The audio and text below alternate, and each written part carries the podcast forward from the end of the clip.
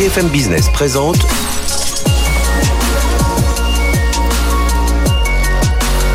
le magazine de l'accélération digitale. 01 Business avec Frédéric Simotel. Bonjour, bienvenue dans l'émission 01 Business. On va parler de digital aujourd'hui. Tiens, on va faire un tour dans la banque avec le groupe BPCE et euh, qui a montré son avance déjà depuis longtemps dans le domaine du digital. Et eh bien, on va voir comment il veut poursuivre cette avance. On reçoit Yves Tirod, c'est le patron de la stratégie digitale, data, innovation euh, du groupe. C'est tout de suite. Euh, on aura aussi un débat sur comment rénover les data centers pour améliorer leur efficacité énergétique. Là, il y a beaucoup de beaucoup d'innovations, vous voyez, dans ce domaine et on le verra avec nos experts qui seront ici en plateau. Et puis deuxième partie de l'émission, on parlera de, des budgets des DSI justement. Euh, qu'est-ce qui va se passer en 2021 avec euh, tout ce qui se passe en 2020, mais tout, tout ce qui s'est passé en 2020 et tout ce qui va continuer à se passer en 2021. Allez, tout de suite, on démarre avec la stratégie digitale du groupe BPCE. BFM Business, 01 Business. L'invité. Oui, c'est l'un des, groupes que l'on suit hein, souvent dans le digital, très en avance par, par rapport à d'autres. Groupe BPCE, nous recevons aujourd'hui Yves Thirod. Bonjour. Bonjour. Yves, euh, directeur général de l'innovation, de la data, du digital, membre du comité de direction générale chez Groupe BPCE. J'ai dis de l'avance, non pas parce que vous êtes là aujourd'hui, mais euh, c'est vrai que souvent on vous a vu plutôt euh, en avance, un, coup d'avance par rapport à, vos concurrents, notamment dans le domaine du digital. Alors je pense que ça vient aussi de l'impulsion générale du COMEX hein, qui, euh, qui pousse ce, digital. Avant de parler justement sur une réorganisation autour du digital au, sein, du groupe, euh, le, le bilan 2020 pour vous? Une année euh, un peu folle, complètement folle, et, et, surtout imprévisible. Mm -hmm. Et je pense qu'on a, nous, on a, on avait euh, dans cet environnement un peu bizarre euh, de satisfaction. La première, c'est qu'on était, on était présent pour nos clients. Et il y a eu euh, quelques exemples. D'abord, vous savez, les prêts garantis pour l'État, oui. par l'État, on en a fait beaucoup, nous. Hein, on en a fait plus de 200 000. Et dès le début, on a su les digitaliser. C'est-à-dire qu'on a, en, en, quelques semaines, été capable de signer à distance, etc. C'était important pour les entrepreneurs. Oui, bien sûr. Si oui, pas se déplacer. Puis, puis, au départ, on pouvait pas se déplacer. Enfin, voilà, donc ça, c'était le premier mars, sujet. La deuxième, euh, la deuxième satisfaction, c'est la banque à distance. Mm -hmm. hein, toutes les opérations courantes. Hein. Euh, Coup d'accélérateur, là, pour le coup? Ah oui, oui, énorme. Ouais. Là, on est, on est pas loin de 80% de nos clients qui utilisent la banque, euh, la banque au quotidien. Donc ça, c'est une, une, accélération euh, avec énormément de, du reste, énormément de trafic. Hein. Mm -hmm. On a battu au début d'année notre, notre record de trafic, c'est plus de 200 clients qui se connectent par seconde. Oui. Donc c'est déjà, on rentre dans des, euh, dans des audiences de type média en mm -hmm. fait. Hein. Et puis le troisième sujet euh, qui je crois était très très important, c'était pour nos collaborateurs. Du jour au lendemain, on ne peut plus venir travailler euh, au bureau. C'est une centaine de milliers de collaborateurs Oui, on est plus de 110 000. Ah, si on prend tout, tout le groupe. Si on prend tout le monde. Et en fait, on a euh, euh, extrêmement rapidement, là encore une fois, euh, déployé tous les outils de travail à distance, outils collaboratifs. Et aujourd'hui, c'est 80% de nos collaborateurs qui utilisent tous les jours mm -hmm. ces outils, ce qui nous permet, je dis pas qu'on travaille comme avant, parce qu'on travaille pas comme avant. Oui. Mais ça a pu, ça a permis, ça a, ça a mis un zoom hein, sur tous ces, parce qu'il y avait des expérimentations comme partout hein, dans le collaboratif, dans la visioconférence, dans le télétravail. Ça n'est plus rien que des expérimentations dans le télétravail, parce que certains, j'imagine chez vous, il y avait des choses qui étaient déjà mises en place, mais tout d'un coup, hop, zoom sur tout ça, et finalement, bah, on passe à l'échelle. Ben voilà, ben je pense que c'est un sujet. Euh, si vous voulez, on va parler de l'échelle, parce que ouais. je pense que le vrai sujet, le digital, la data, tout ça, c'est comment on passe à l'échelle et comment on là on est passé de 10% des utilisateurs qui étaient des gens avertis hein, mm -hmm. à 80% de la boîte. Et ça, ça se fait. C'est pas qu'une histoire de technologie. Oui. C'est nous on appelle ça digital inside. Alors justement, je vais, je vais revenir dessus parce que euh, vous, vous, avez annoncé là il y a quelques jours la, la création. Alors ça fait quatre ans, quatre ans déjà que vous êtes au, à la tête du digital. Ouais, euh, ouais, voilà. Et donc euh, là, il y a alors elle a, elle a pris une, un nouveau nom, hein, la direction de l'innovation, euh, du digital, euh, de la data, alors évidemment, et, et intelligence artificielle. Ça veut dire quoi? Ça veut dire que on est dans une nouvelle étape de, de la digi, du, de, de, la stratégie digitale du groupe PPCE. Vous avez cherché à, à consolider, à restructurer un peu tout, ouais, en fait, on tous les différents services? Ouais, on a fait ça par étapes. Hein. Mm -hmm. on n'a pas fait ça d'un coup. Hein. Vous savez, c'est dans le digital, souvent on, on pivote, euh, on itère. On a fait une étape très très importante de, durant les deux dernières années euh, euh, avec l'arrivée en particulier de Laurent Mignon. C'était ce qu'on appelait le digital inside. Mm -hmm. C'est pas de faire le digital en dehors de la banque, c'est de le faire à l'intérieur. Et ça, c'est pas, c'est beaucoup plus compliqué. C'est-à-dire qu'il faut des experts hein, qui font Mhm. des services.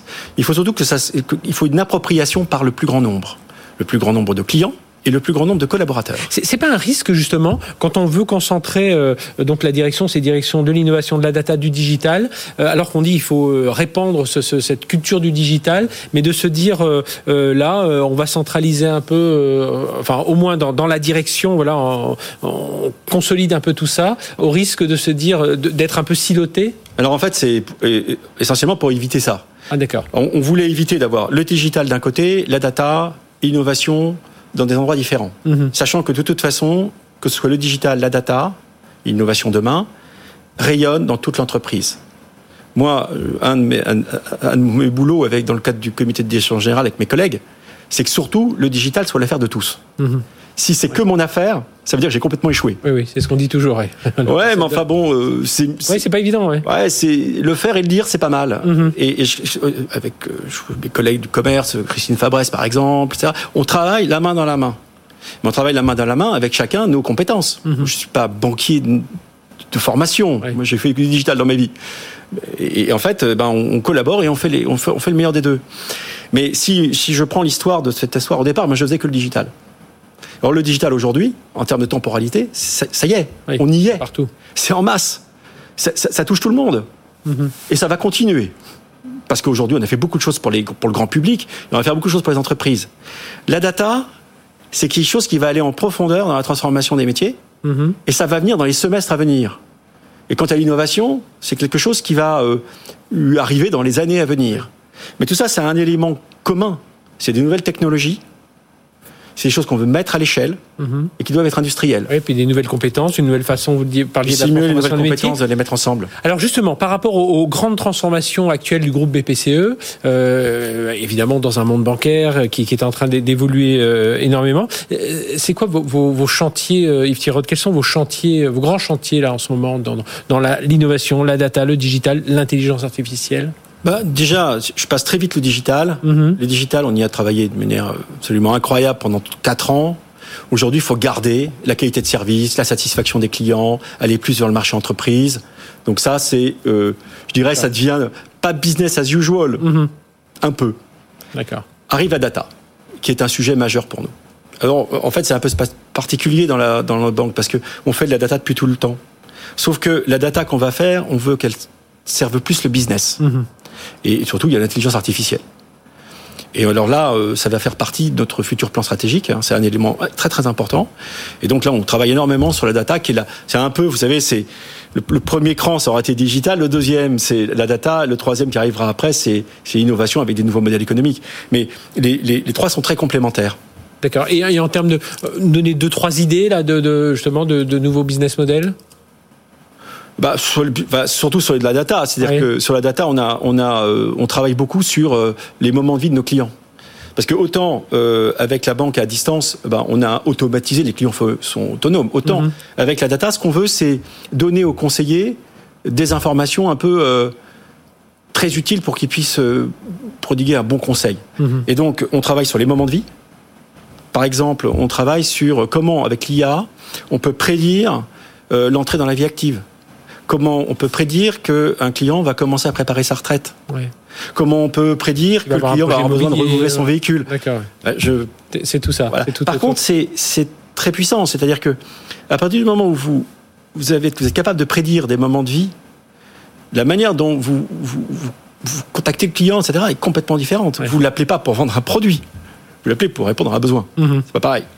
Ça, donc Mais sur la data, c'est un peu compliqué à savoir, surtout quand vous avez beaucoup de clients.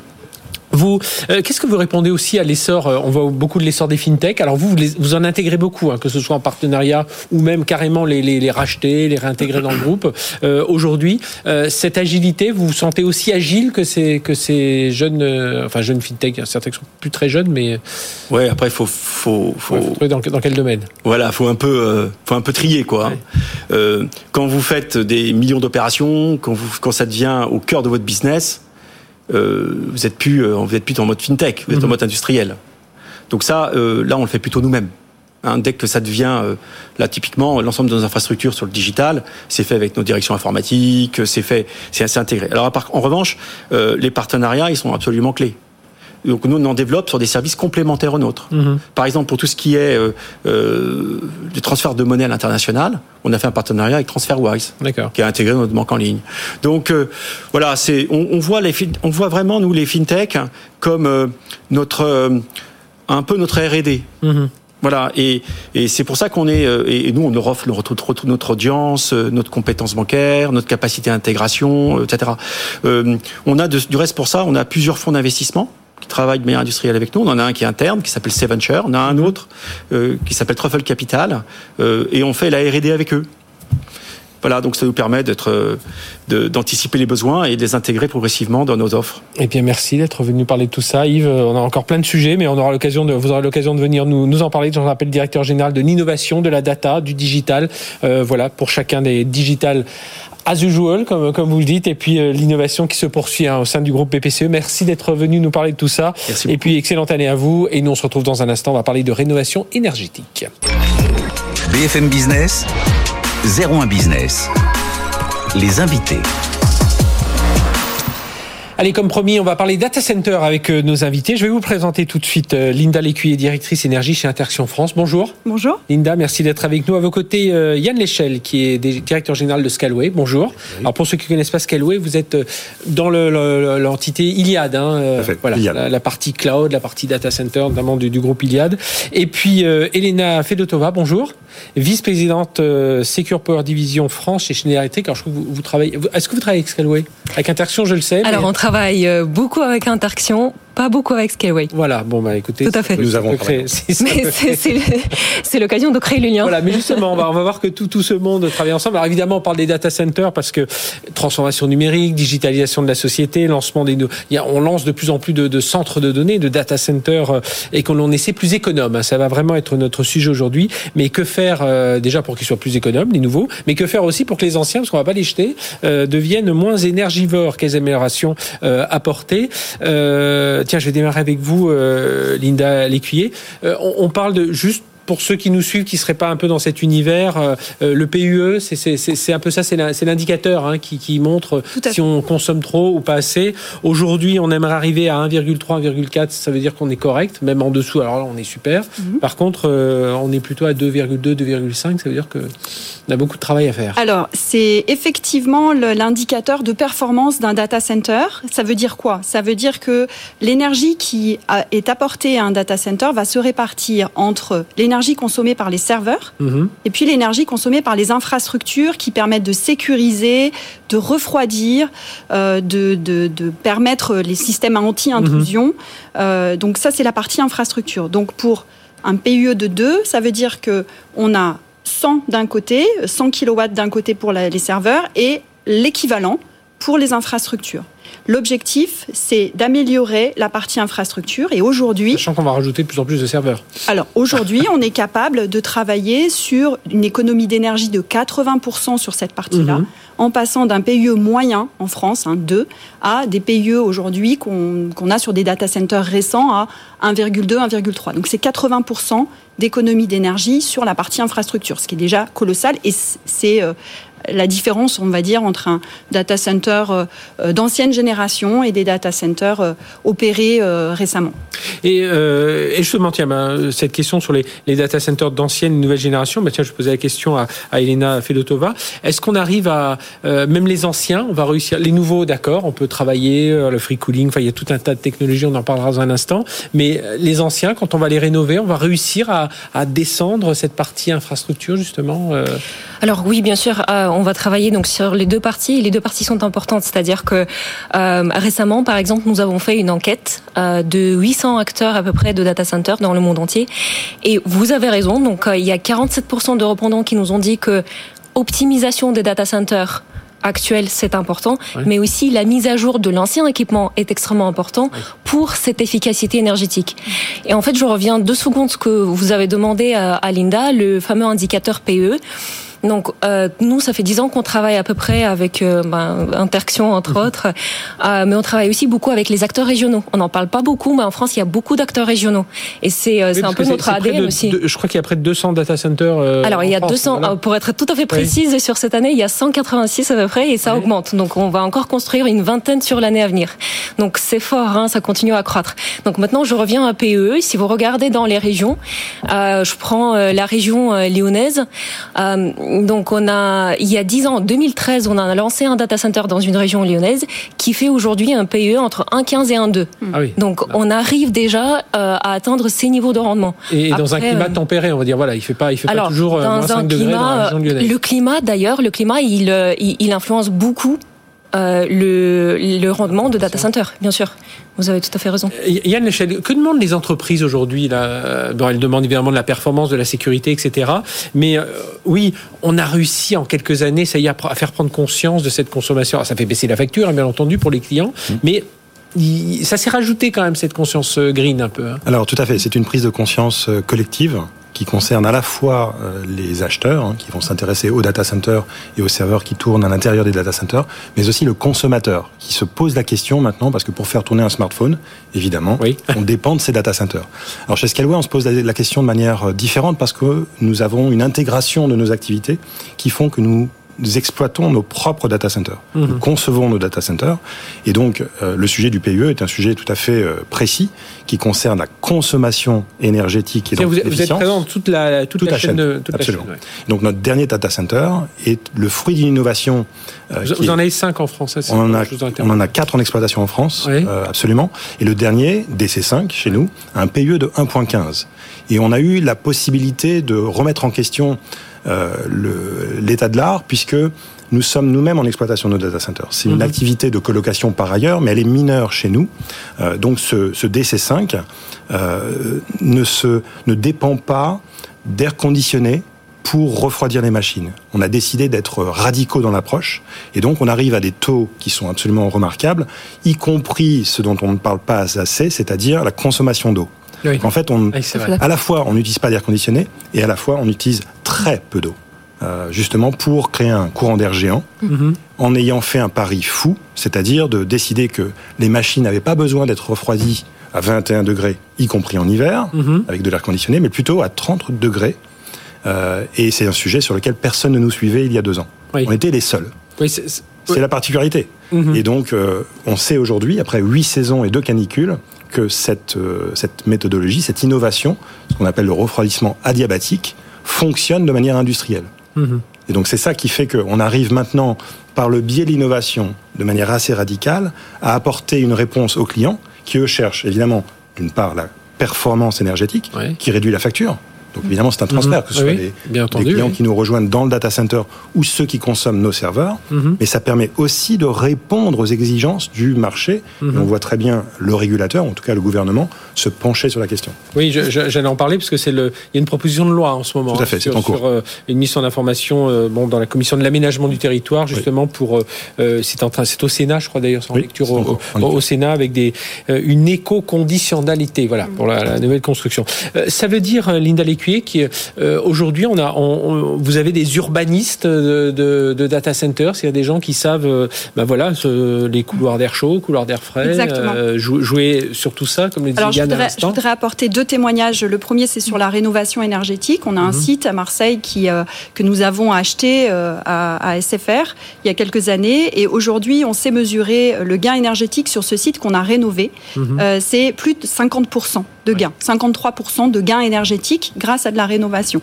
Donc effectivement, on va travailler sur quoi? On va travailler, comme ça a été indiqué par Yann juste avant, sur la température à laquelle fonctionnent les serveurs. Mhm. Un, un, serveur aujourd'hui, hein, c'est une machine informatique, elle peut tourner facilement dans des environnements maîtrisés, mais jusqu'à 27 degrés, sans problème. Alors qu'auparavant, on disait qu'il fallait. Avant, on avait froid, hein, et euh, bon, voilà. Je me souviens d'être entré dans les salles blanches, oui, voilà. Exactement. Donc c'est plus le cas aujourd'hui. Euh, la condition express, c'est qu'on soit capable de garantir ce 27 degrés. C'est mhm. pas, il faut pas que ça fluctue. Donc la première condition, c'est d'avoir des capteurs qui relèvent en instantané température et hygrométrie.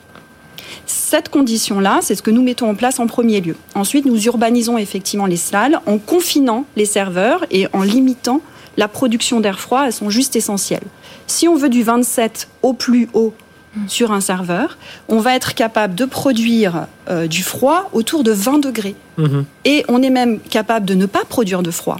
Puisque tant que la température extérieure de l'air est inférieure à 20 degrés, on peut fonctionner avec des technologies qu'on appelle free cooling, AR à eau. Et, puis quand on regarde, bon, même si les températures ont tendance à, se réchauffer, notre météo globale, on arrive quand même à ces températures-là. Voilà. Euh, donc ça veut dire que la France reste un pays, c'est pas peine d'aller en Norvège ou. Euh, c'est exact. Et alors je, je, modérerai juste effectivement le fait qu'on ait des climats différents hein, d'une région à l'autre. Donc nous on parle rarement en PIE euh, en termes de valeur comparative d'un site à l'autre, mhm. puisqu'il y a beaucoup de facteurs qui rentrent en compte dans le calcul du PIE, y compris la charge informatique. Hein. Plus on a une charge informatique, plus on a des sites importants, plus on peut mutualiser les investissements et les infrastructures et plus on est rentable. Hein. Mhm. Euh, ça, c'est important. Ce, qui, ce, que, ce que je voudrais juste euh, rappeler également, c'est les innovations. Les innovations technologiques que nous mettons en place, elles sont spécifiquement locales. On peut pas ou on peut difficilement appliquer une innovation et la transposer de Marseille à Paris. Marseille et Paris, c'est pas pareil. Euh, Linda, parmi les innovations justement chez, chez Schneider, donc vous travaillez évidemment sur toute cette consommation énergétique. Qu'est-ce qui, on parlait de la consommation d'eau, euh, racontez-nous. Elina, pardon. Euh, non, non, non, j'ai bien compris que c'était. Merci Frédéric. alors, si je parle des innovations, je vais en mentionner probablement une ou deux, pas plus. Aujourd'hui, on parle du digital et on parle de la data. Et d'ailleurs, Linda a mentionné tout à l'heure les sensors d'humidité ou de température. Donc là-dessus, euh, nous, ce qu'on a, la toute dernière innovation que je peux mentionner, c'est euh, le module d'intelligence artificielle qui nous permet en fait de hum, optimiser entre entre autres le fonctionnement des serveurs. Donc qu'est-ce que ça veut dire? Ça veut dire qu'il va en fait, il va apprendre au fur et à mesure, comme toute euh, comme mhm. tout EA. Euh, il va minimiser euh, le le l'énergie euh, l'énergie consommée grâce à migration dynamique des machines virtuelles entre les serveurs physiques. Donc ça va permettre d'éteindre une machine ou de rallumer pendant euh, pendant un certain nombre de temps. Donc ça permet en fait cette optimisation grâce mhm. euh, à, à, en fait à non intervention humaine en quelque sorte et mhm. l'intervention d'une IA. Donc ça ça va être euh, une davantage innovation d'automatisation. Davantage d'automatisation, moins d'intervention humaine évidemment euh, et de plus en plus de gains énergétiques bien sûr pour les sociétés et pour les data centers. C'est une crainte ça Yann quand vos clients viennent vous voir ou quand vous-même vos métiers au sein de, d'Iliad viennent vous voir pour, euh, pour, les, les, les, bah pour leur, leur data et tout ça voilà, cette, que cette performance puisse euh, être garantie. Et on sait que, je le disais tout à l'heure, avec la transformation numérique, dilatation de la société, on va tous, on utilise davantage de cloud. Aujourd'hui, c'est la visioconférence, on mmh. en sort tous, on a certainement tous fait une au moins ce matin. Euh, voilà, ça veut dire beaucoup plus de va être beaucoup plus énergivore. Euh, c'est quand même la grande crainte des, des entreprises. Un jour, ça, ça. Alors, c'est une, ce n'est pas une crainte, c'est une, exigence. C'est-à-dire mm. que aujourd'hui, donc là, aujourd'hui, on parle de, des data centers, oui. mais en réalité, la, la finalité, c'est le cloud. C'est-à-dire mm-hmm. comment est-ce que je consomme une ressource qui me permet de fournir un service? Et donc ce service doit être redondé, il doit être managé de manière permanente. C'est mm. donc la valeur ajoutée que l'on offre au-delà du data center. Hein, ça fait partie de l'offre où on propose le serveur, puis la suite logicielle qui va bien pour orchestrer des ressources. Donc le client final attend à ce que l'infrastructure ne tombe jamais mhm. dans l'ensemble. Mais elle est redondée, c'est-à-dire que nous parlons de régions. Dans une région, il y a plusieurs data centers. Et donc nous avons une région à Paris, nous avons une région à Amsterdam, nous avons une région en Pologne. Euh, et donc ces régions-là vont permettre de redonder et disperser la charge de manière à ce que le service soit ininterrompu. Et on sait tous que trop de dépendance sur certains acteurs font que parfois on est sans service pendant quelques heures et ça arrive même aux plus grands. Mhm. Donc ce sujet de redondance est cœur dans l'activité d'exploitation euh, et c'est ça qui fait que notre approche intégrée nous permet vraiment de travailler tous ces nœuds de dépendance. Et, pour les entreprises, c'est euh, c'est quoi le critère important là pour ceux qui nous écoutent, qui se qui se posent des questions, tiens, de revoir un peu hum. leur offre? C'est, on l'a vu donc le PUE, ce, critère, mais quel est quel est l'autre élément Alors c'est, je, peux vous répondre clairement puisqu'on a des demandes hein, clients. Aujourd'hui, il y a trois piliers euh, qui, qui, qui, permettent d'affirmer un, un data center ou un numérique responsable. Il y a moins consommer Mhm. Donc le PIE, la performance énergétique, on en a parlé. Il y a mieux consommer, donc consommer des énergies renouvelables. Euh, aujourd'hui, chez Interaction, nous, nous approvisionnons 100% de notre électricité à partir d'énergies renouvelables garanties production française. Mhm. C'est un point important. Euh, et le troisième point, c'est euh, décarboner. Donc, euh, qu'est-ce que ça veut dire? Ça veut dire qu'on a consommé moins, on a réduit, on a consommé mieux, on a réduit, mais il reste toujours un talon. Ce talon-là, on s'engage aujourd'hui, et nos clients, nos grands clients nous le demandent, de pouvoir affirmer le, la neutralité carbone. Donc cette neutralité carbone, il faut la remplir. Et donc pour la remplir, on va s'appuyer sur des programmes euh, qui peuvent être des programmes de soutien euh, pour limiter les émissions de carbone mhm. dans d'autres pays. On, accompagne aujourd'hui un projet au Kenya euh, qui vise à produire et à, mettre à disposition des populations des, des fours moins consommateurs de charbon. Mhm. Et puis également soutenir le développement forestier. J'entendais encore hier aux informations cette, cette course folle à la déforestation peu partout. Il faut que nous, en tant qu'industriels, nous soutenions également euh, le maintien de cette forêt. Mhm. Donc voilà, donc ça c'est un point important. On a affirmé euh, cette année, en, 2020. Vous étiez euh, neutre carbone. Exactement. Les, 10 data centers d'interaction n'émettent que l'équivalent des émissions annuelles en CO2 de 210 citoyens français. 210 citoyens français. Nous sommes le premier opérateur leader dans, dans, ce secteur-là et, et on tenait à être leader éco-responsable. On, on, parlait de, de nouvelles énergies, là aussi, vous travaillez sur tous ces secteurs, euh, Elina tout à fait, tout à fait. Euh, Donc il y a, il y a, alors je vais faire écho à ce que ce que Linda a dit euh, tout à l'heure, à ce que vous avez dit aussi, Frédéric, c'est que donc de un, oui, donc nous travaillons sur sur la partie renouvelable. Donc on a en fait des consultants euh, ça fait déjà une dizaine d'années, voire plus de dizaines d'années que ça existe. Donc les consultants qui euh, qui aident les entreprises, comme par exemple Interaction, d'acheter de l'énergie renouvelable. Mhm. Donc j'ai un autre exemple en tête, euh, c'est une autre grosse société hyperscale à qui en fait on a aidé à atteindre 100% d'énergie renouvelable sur le continent américain. Donc c'est vraiment un sujet du jour. Après on parle des renouvelables, mais on peut aussi quand on parle du, du carbone, on peut aussi très bien parler des microgrids ou mhm. des micro-réseaux parce que avec c'est une meilleure gestion de l'électricité. C'est une meilleure, c'est, c'est, ça donne aussi l'indépendance parce que mhm. quand on parle de, de l'impact de climat, on parle de, de l'impact environnemental des sociétés souvent de data centers par exemple. Mais on parle rarement, je trouve, moi, de l'impact de l'environnement sur les data centers. Mhm. Est-ce qu'il y a bien un impact Il y a un impact lié euh, au réchauffement ou au dérèglement climatique, mhm. n'est-ce pas? Parce que s'il fait plus chaud, ben ça va fonctionner différemment. Un, dernier mot, il y a une échelle, importance de la souveraineté aussi. Vous disiez, vous avez un data center en France, euh, un sur euh, Hollande. Aujourd'hui, les, clients demandent, hein, selon les, cas. Et la terminologie cloud est trompeuse parce qu'on a l'impression que c'est assez éthéré et distant. En réalité, c'est très ancré dans les data centers. C'est pas pour rien que la terminologie data center parle de la data. Mhm. Donc lorsqu'on parle de la data, on a besoin d'avoir une souveraineté qui est un, qui est un terme qu'on comprend mal. Souveraineté, c'est aussi l'indépendance stratégique. Et donc les choses doivent être euh, maîtrisées localement. Et il se trouve qu'on est un acteur local régional. Et donc on apporte des solutions évidentes aux acteurs régionaux. Bien, merci tous les trois. Euh, on aurait pu parler, euh, j'aurais encore d'autres questions, mais le temps passe euh, vite. Merci de nous, avoir accompagnés, de nous avoir vraiment, voilà, on a des plans. On, reviendra si on fera une émission bien verte où on reparlera de, de tout ça avec vous, Linda Lécuyer, donc chez Interaction France, Elena Fedotova de Schneider Electric et Yann Michel de Scaleway. Merci à tous les trois d'avoir été nos invités. Allez, dans un instant, repartir, bah, ça va les intéresser les débats, les budgets des DSI. Voilà, comment faut-il, euh, comment vont-ils se débrouiller en 2021 Vaste programme. On voit ça avec eux dans un instant.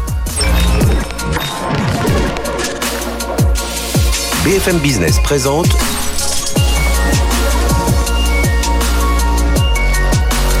Le magazine de l'accélération digitale. 01 Business. Avec Frédéric Simotel. Allez, on va parler d'un thème qui vous intéresse évidemment, surtout en cette période, la période budgétaire. Et bah, ça va être compliqué. Hein, 2021, c'est une année d'incertitude. Hein, L'année 2020, voilà, nous a tous surpris, mais euh, voilà, maintenant c'est ce qui s'est passé en 2020. Il faut bâtir 2021 et puis il faut prévoir la suite. Comment piloter ça, ça DSI dans ce monde si incertain? On va en parler avec nos invités. On a la chance d'avoir deux DSI et non des moindres. Euh, Henri Pidot, euh, DSI du groupe SNCF. Bonjour. Bonjour. Henri, merci d'être euh, d'être avec nous. Euh, vous, votre objectif, c'est de reprendre la main sur votre SI car il y avait plus de deux tiers des collaborateurs, deux tiers des collaborateurs externes, c'est ça? C'est ça, on avait 75% de, de, prestations externes.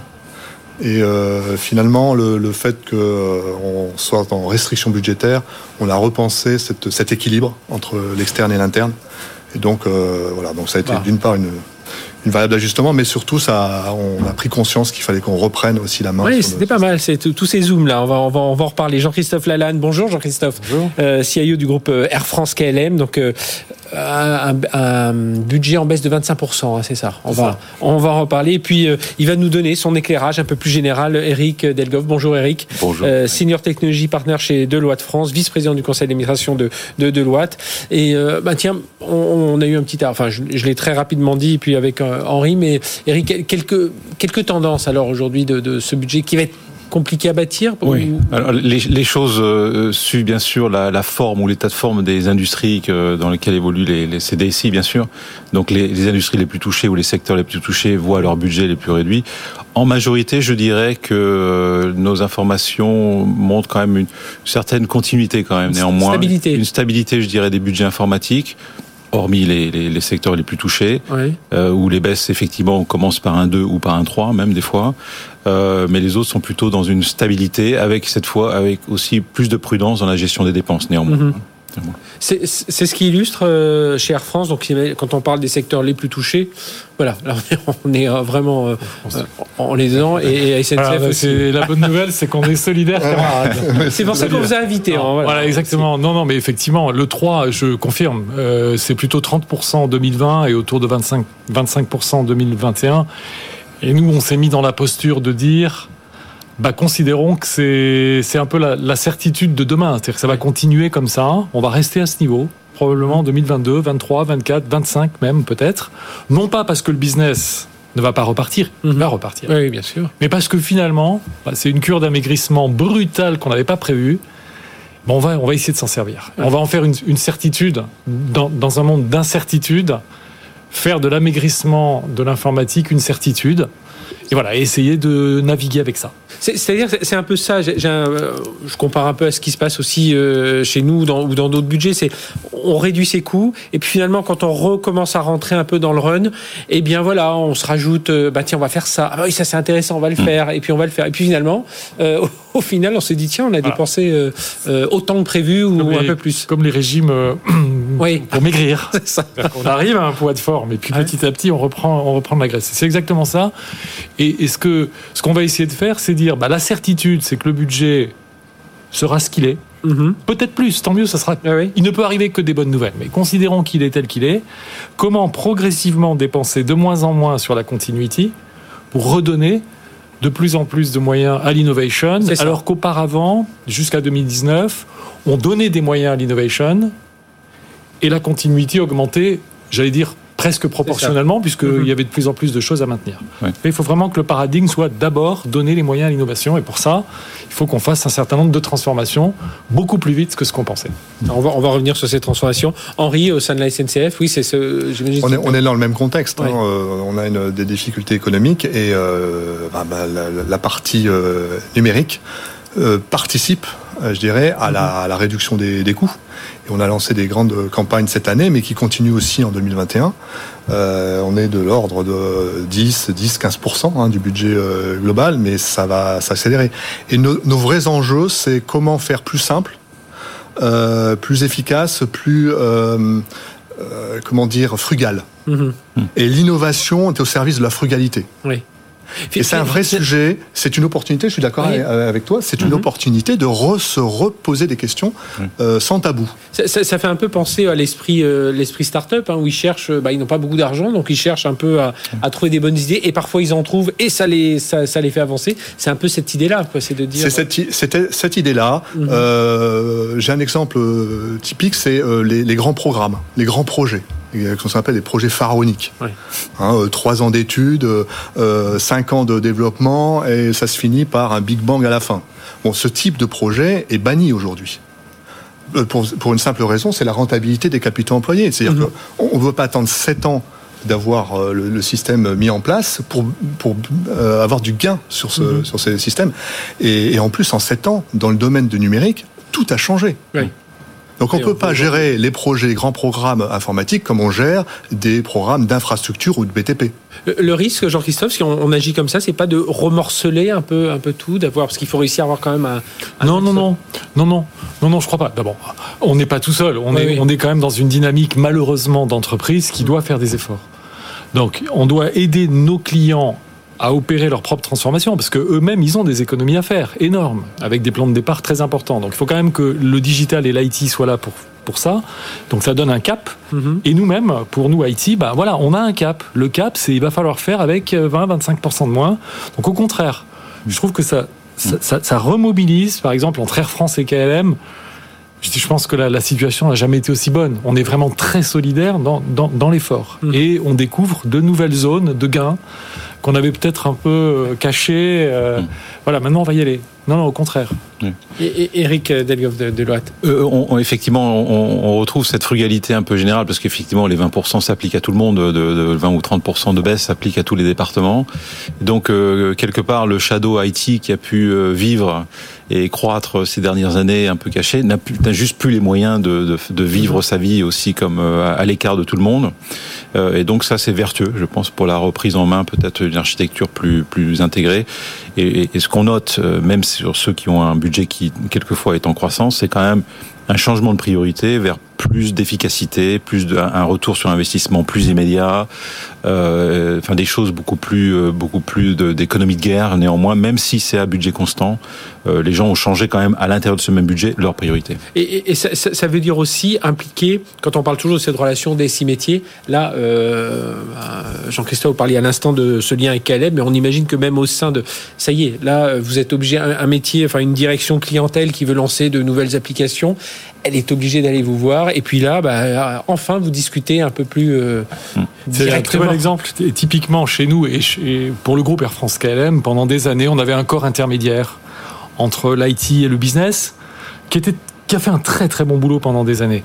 On peut plus payer de corps intermédiaire. faut travailler en direct. Mmh. Euh, donc le business prend ses responsabilités, l'IT prend ses responsabilités.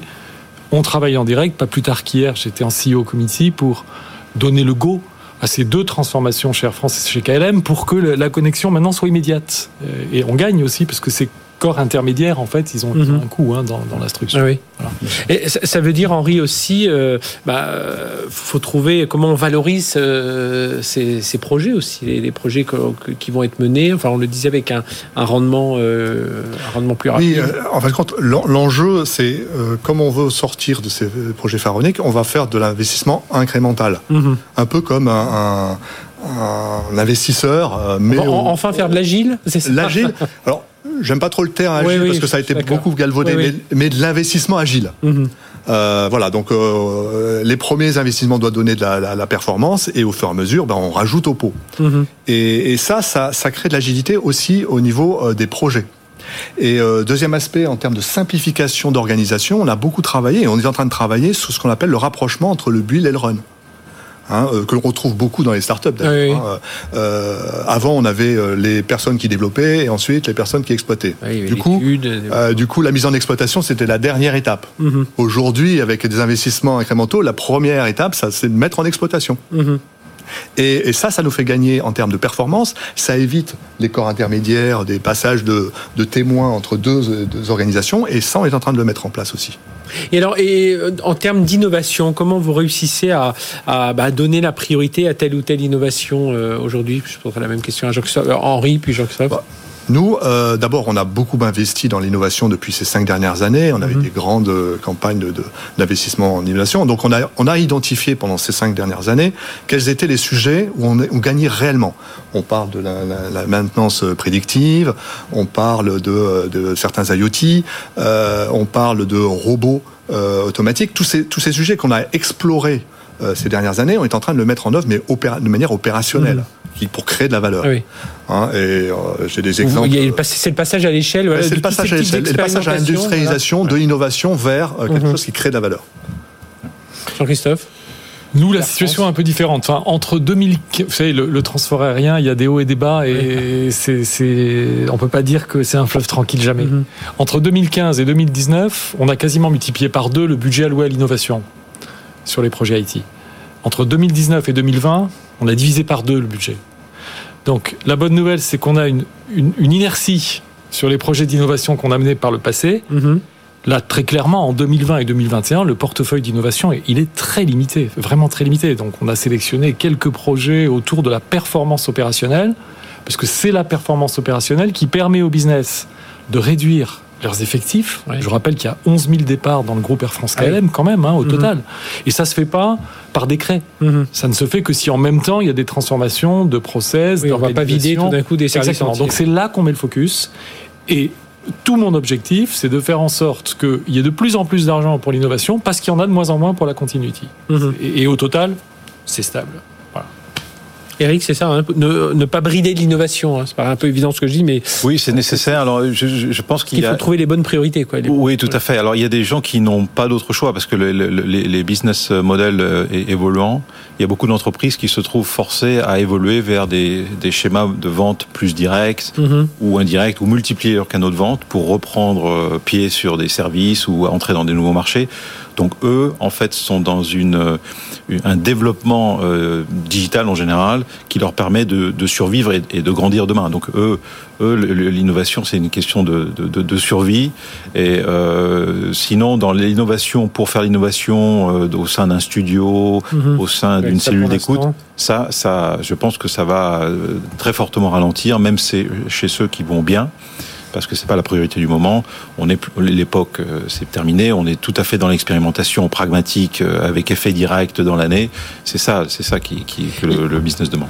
Les, fournisseurs, du coup, ils s'adaptent. C'est-à-dire quand Henri vous parliez à l'instant de projet pharaonique, on pense au voilà le, grand ERP qu'on va redéployer. Ça veut dire qu'en face, ben, des SAP, des Oracle, des Salesforce, tout ça, ils, doivent aussi revoir. Hein, euh, et puis eux, ben, eux, ils ont à, maintenir leur croissance aussi. Comment ça se passe ces relations aujourd'hui? D'abord, tous les grands programmes euh, parler de RP, euh, nous on les a décalés dans le temps, hein, parce qu'on n'a pas les moyens de, de, se les payer aujourd'hui.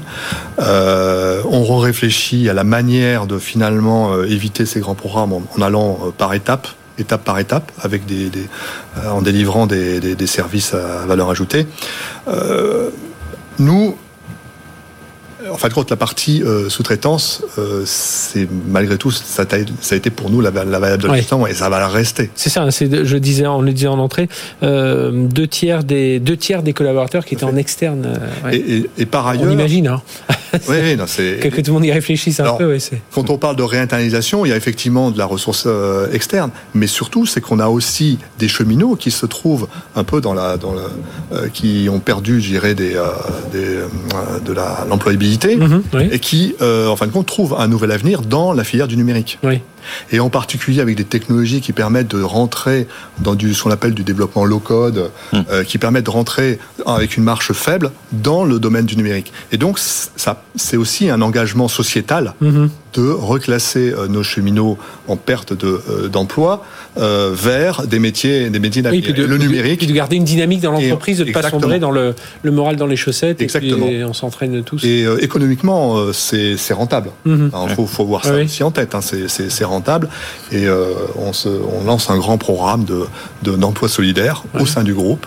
Et la filière numérique fait partie des, grands pourvoyeurs d'emplois euh, futurs. Et, puis même, je pense qu'en en termes, même en termes de dynamique personnelle, là, ça, ça peut. Alors, il y, a ceux qui ont toujours voulu faire ce métier, qui veulent continuer à certains moments, mais c'est vrai que. Mais c'est voilà.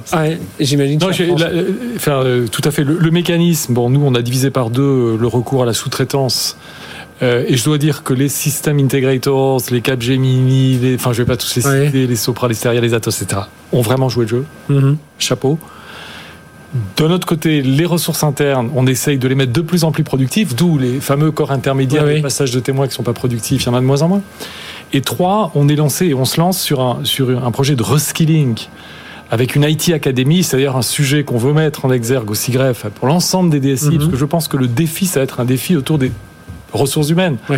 Parce qu'on a du mal à en trouver, mais aussi parce qu'il faut que les gens soient productifs mhm. autour des technologies de l'information. Et puis sur les éditeurs, des gens, tu, posais la question des fournisseurs. Sur les éditeurs, moi voilà, ça c'est un petit peu ma, déception. Malgré la crise absolue, le seul poste financier qui a augmenté en 2020, c'est les softwares. Le seul. Tous les autres, c'est software, je suis pas arrivé. on pourrait expliquer pourquoi, la, nature des contrats, c'est des contrats qui sont favorables à la croissance, pas du tout mhm. défavorables à la décroissance. Il faut qu'on y réfléchisse. Du coup, le cloud peut, peut être une option, mais enfin, Voilà, ça c'est un sujet pour moi compliqué euh, qu'il faut traiter. Je pense que les software vendors se portent bien. Oui. oui, Eric, c'est ce qu'on a bah, vu. Hein. Oui, je pense qu'il y, y, y, y, a un apprentissage, apprentissage à, et, et, et, leçons à tirer. Et puis, ils communiquent bien. Hein. On voit Microsoft sur le. Oui, Allez, on vous le donne gratuit pendant six mois. Et puis. Euh, non, mais ils ont clairement investi dans, dans, la gestion des contrats, c'est clair. Euh, le, euh, je, je, pense qu'il y a des leçons à apprendre parce que je pense en particulier dans le cloud. le cloud est, est, vend une promesse de, de, flexibilité à la hausse comme à la baisse. Mm -hmm. Euh, les gens n'ont pas trouvé la même flexibilité oui. à la baisse qu'à la hausse. Et je pense on va le dire, hein, pour pas, pas trahir des coulisses, on, on, a fait une réunion, un webinaire ensemble avec des DSI oui. qui nous ont dit clairement on oui. a été un peu déçus de ce côté-là des, des, grands fournisseurs oui. de cloud qui. Voilà, alors c'est absolument pas général et ça mmh. dépend sans doute aussi des, des cas particuliers de, oui. de chacun. Je, je, pense que c'est humain. Euh, l'effet de sidération, sidération qu'on a vécu en, en, mars et en avril a touché tout le monde, y compris mmh. les vendeurs de, de, de, de, cloud ou de software. Et donc tout le monde euh, a un peu improvisé et un peu résisté pour essayer de défendre les choses. Bon, réaction normale. Maintenant, il faut en tirer quelques conséquences pour pour l'avenir parce que la promesse du cloud est toujours là.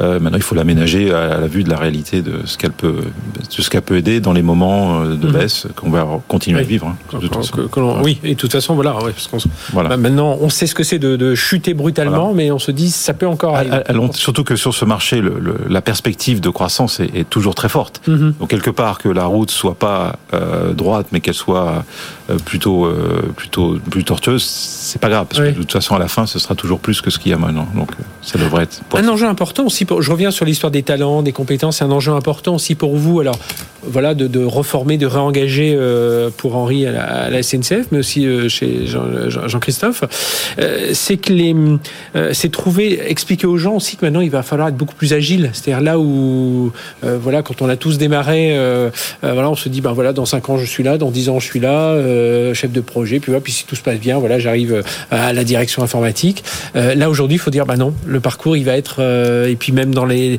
les, vous allez être un expert dans tel domaine. Bah, Peut-être que dans trois ans, ce domaine-là sera plus là. Il faudra mmh. rebasculer. Ça aussi, il faut, faut, faut, retravailler tout ça avec les, les équipes, Jean-Christophe? Oui, oui c'est un sujet, euh, ce qu'on appelle la job architecture, l'architecture ouais. des métiers. Il faut qu'elle soit simple. Parce que si c'est trop compliqué, on fait des fausses promesses, il faut qu'elle soit simple, mais avec beaucoup de perspectives, de niveau, par exemple junior, senior, expert, valoriser l'expertise quand même aussi. L'avenir n'est pas que dans le management. Mmh, oui, c'est oui. quelque chose de compliqué à faire passer chez nous. Euh, manager, c'est bien, mais qu'est-ce que ça veut dire vraiment aujourd'hui, par exemple en mode agile? Euh, Il faut s'ouvrir vers l'extérieur. Euh, on peut passer effectivement dev, ops, sécurité, c'est un monde voilà, où la fluidité est très très grande. Aujourd'hui, un expert sécurité peut être un expert sécurité des devs, mais demain mmh. à la prod. Donc il y a beaucoup de choses à faire. C'est un gros boulot. Hein. Le, la. Je pense qu'à partie ressources humaines, c'est vraiment un gros travail. Oui, vraiment. oui, et puis il faut rajouter des gens spécialisés dans l'ingénierie financière aussi, ah. notamment, tiens, on parlait du cloud à l'instant, il faut des, des, oui, oui, des FinOps, comme on les appelle aujourd'hui. Ouais. Il y a des nouveaux métiers qui se, qui se créent, hein. les FinOps en font partie, les, euh, et nous, on a une, euh, une université du numérique pour justement euh, aider la filière euh, RH numérique et qui est, qui est identifiée en tant que telle. On a un mm -hmm. DRH spécialisé dans le, la filière numérique. Et euh, par ailleurs, on a aussi travaillé sur la formation des cadres dirigeants et des cadres supérieurs sur la bonne gestion d'un système d'information. Oui. Euh, on s'est aperçu qu'il y avait un certain nombre de carences sur les bons réflexes à avoir vis-à-vis d'un système d'information. Tout à l'heure, on parlait des, des, projets pharaoniques, ça en fait partie. Mm -hmm. euh, donc là-dessus aussi, on, va tra on travaille sur ce, sur ce thème-là, et c'est vraiment une prise de conscience générale de, de, de tous les niveaux euh, que le numérique fait partie des, des axes d'amélioration de l'entreprise et fera partie des axes de performance. Oui, bah déjà, c'est ce qui a tenu l'entreprise pendant, oui. pendant, pendant les, les euh, le premier confinement. On a vu à quel point c'était important, et puis voilà, ça, ça s'est poursuivi. Euh, Eric, est-ce qu'il peut aussi y avoir, je reviens sur l'histoire des, des, des éditeurs, euh, un peu plus de souveraineté aussi Est-ce que là, on se pose des questions si, euh, dans, les études que vous avez pu faire avec, avec Deloitte France, euh, de gens qui se disent, tiens, on est en train de revoir, on parlait de cloud tout à l'heure, mais d'être plus européen dans nos choix? Oui, alors c'est surtout poussé par certains acteurs qui sont plus des acteurs plus, plus proches de, de, oui. de, des instances de, de l'État. Effectivement, se posent des, des, des, questions sur une, une meilleure protection, des intérêts, puisque tout c'est maintenant un espace d'influence très fort. Ça devient un, espace de, de travail partagé mondial dans lequel la souveraineté n'est pas claire, la mhm. souveraineté de, de, donc des acteurs, donc ou l'étendue de cette souveraineté plutôt. Donc effectivement, il y a des même Carrefour avec un Québécois et hop, on a le ministre de l'économie qui dit attention à notre souveraineté alimentaire. Voilà, donc donc quelque part les frontières se redessinent aussi dans dans cet espace complètement digitalisé qui est notre espace de travail et un espace de vie finalement mhm. assez, assez rapidement. Euh, donc euh, je pense que les acteurs euh, professionnels demandent une clarification, mais c'est une demande sociétale, je pense aussi, qui, qui, est derrière, derrière tout ça. Oui. C'est un sujet, Henri, Jean-Christophe, cette souveraineté? Clairement, hein, la souveraineté est un, vrai sujet. tout à l'heure, on parlait des, des licences d'acteurs américains. Clairement, nous, on a pu faire aussi le, le constat. on réduit le nombre de licences, mais la liste, le prix de la licence unitaire augmente. Donc, in fine, euh, l'effort que l'on a fait pour décommissionner, eh ben, euh, on n'a pas de, on n'a pas l'économie à la clé. Donc, je pense qu'il est important pour l'Europe d'avoir une souveraineté européenne et fort heureusement, on a tout le marché de l'open source. Hein, qui est quand même un marché qui est, mhm. assez solide et euh, quelque part avec Linux, le, le depuis 3-4 ans pousse beaucoup, enfin fait beaucoup de rapports. Tout à fait. Et donc là, ça fait partie des axes de développement, les axes d'économie que l'on que l'on cherche à avoir. Et la souveraineté européenne, pour nous, est un, point important. Mhm. Jean-Christophe Moi, je me, je me réfère au SIGREF, justement, où on a un cloud de confiance et, et, cloud souverain, pour, parler de ça, au moins on y travaille beaucoup. On essaye de solliciter le gouvernement français, les instances européennes. Bon, après, il faut, faut, être réaliste. Les grands hyperscalers, ils ont 100 ans d'avance en termes technologiques, donc il va falloir faire avec eux. Et donc, comment trouver un équilibre entre tirer profit de, de cette fantastique puissance technologique, quand même des trois grands hyperscalers occidentaux, mais en même temps, effectivement, affirmer une souveraineté, la protection de nos intérêts vitaux, la protection de nos data, etc. On travaille là-dessus. Je pense mhm. qu'on va finir par, par en sortir quelque chose, je suis à peu près sûr. Mais il ne faut pas voir ça blanc ou noir. Enfin, Je ne pose pas du tout ça aux, grands acteurs euh, américains. On, a besoin, on a besoin de cette technologie. Exactement. Parce que c'est aussi source de, performance. Euh, d'ailleurs, ils sont en train de réfléchir à des solutions de, euh, d'internalisation d'infrastructures, ainsi de suite. Donc, en fin de compte, ils réfléchissent à ce sujet de, de souveraineté. Oui, ils, sont, ils, sont, ils sont bien conscients autour de la protection de données. Eric, le mot de la fin sur ce donc année de l'incertitude, euh, oui, mais voilà des raisons d'être euh, année, année, année euh, contrastée, année contrastée certainement avec des, des, des, industries qui s'ouvrent un peu plus, et mais également, on l'espère peut-être avec l'arrivée du vaccin, une perspective généralisée d'amélioration, puisque les, les perspectives pour le dernier trimestre sont, sont, sont sur le papier plutôt bonnes. Donc on, on, on, croise les doigts plus que plus qu'autre chose, mais je pense que encore une fois le, le panorama à venir est, est absolument contrasté. Euh, ceux qui par exemple travaillent beaucoup sur la Chine n'ont pas les mêmes problèmes que ceux qui travaillent mmh. beaucoup sur l'Europe. Euh, donc euh, à, à, voir le résultat de tout ça à la, à la fin de l'année. Voilà, eh bien, de l'engagement, du dynamisme, c'est ce qu'on va essayer de, de, pousser aussi dans cette émission. Merci en tout cas à tous les trois, Eric Delgoff de, de Loi de France, Jean-Christophe Lalanne, Groupe Air France, et puis Sigref aussi Henri Pidot, euh, groupe SNCF euh, et Sigref aussi, bien entendu, parce qu'on fera un petit signe justement à notre ami Henri Lagarin qui, qui on a reçu, hein, on, a, on a fait une belle émission euh, la semaine dernière. Regardez-la en replay d'ailleurs sur la partie cybersécurité. Et d'ailleurs, il y a eu une réponse de Guillaume Poupard aussi lorsqu'il est venu dans la semaine. Nous l'avons merci, vu. merci messieurs, allez, excellente semaine sur BFM Business. BFM Business, 01 Business, le magazine de l'accélération digitale.